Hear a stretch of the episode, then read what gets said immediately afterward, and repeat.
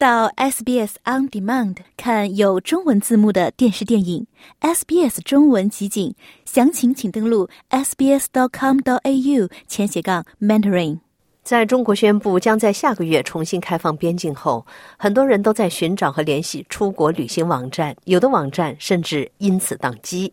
这个改变被视为中国清零政策的结束。从一月八号起，中国将放开出国护照的申请。希望出国探亲、工作或学习的人，终于等来了签证审批的开放。中国外交部网站的信息显示，不再需要向中国驻外领事馆申请健康码，如呈阳性，相关人员则需在转阴后再赴华。由于中国境内新冠感染案例激增。一些中国居民对政府的突然举措难以接受，然后一下子就放开了，但是一点准备都没有。现在其实我现在还好，一个人是吧？北京对当时我感染在第一波药还好，但是我们家里那边陆陆续续感染老人那块，其实蛮担心的，尤其是小孩这块是吧？居住在北京的建筑师卢浩明表示，中国的经济复苏有赖于重新开放。呃，肯定得开放，你既然国内都开放了，你国外必须。国内国外必须要打通了嘛，这才这才要恢复经济。你恢复经济，你光在国内，国内自己恢复也不行啊，是吧？要进口出口啊。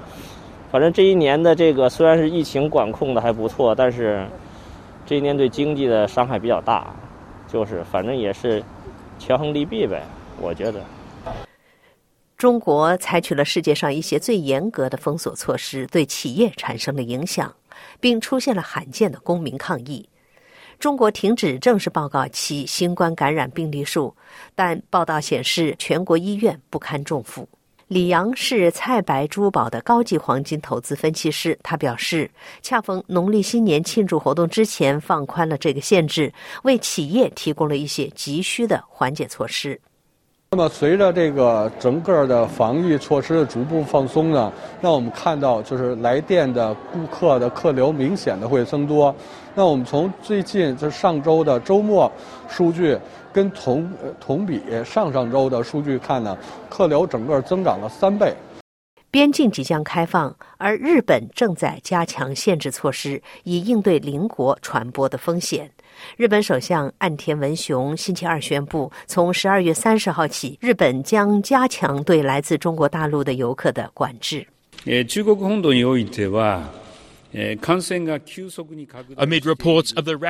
在有关中国大陆感染迅速蔓延的报道里，来自中央和地方当局、政府或私人组织的信息大相径庭。这种情况使得信息收集变得非常困难。日本国内的担忧在增加。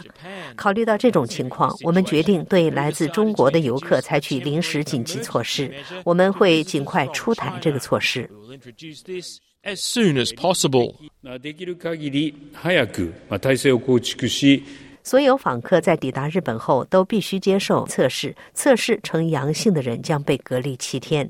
日本和中国之间的航班数量也将受到限制。印度也于近日宣布类似举措。 在十二月二十七号的中国外交部例行会上，在回答法新社记者提问时，回应中国对邻国的反应有何评论时，中国发言人汪文斌表示，各国防疫措施应当科学适度，不应影响正常的人员交往。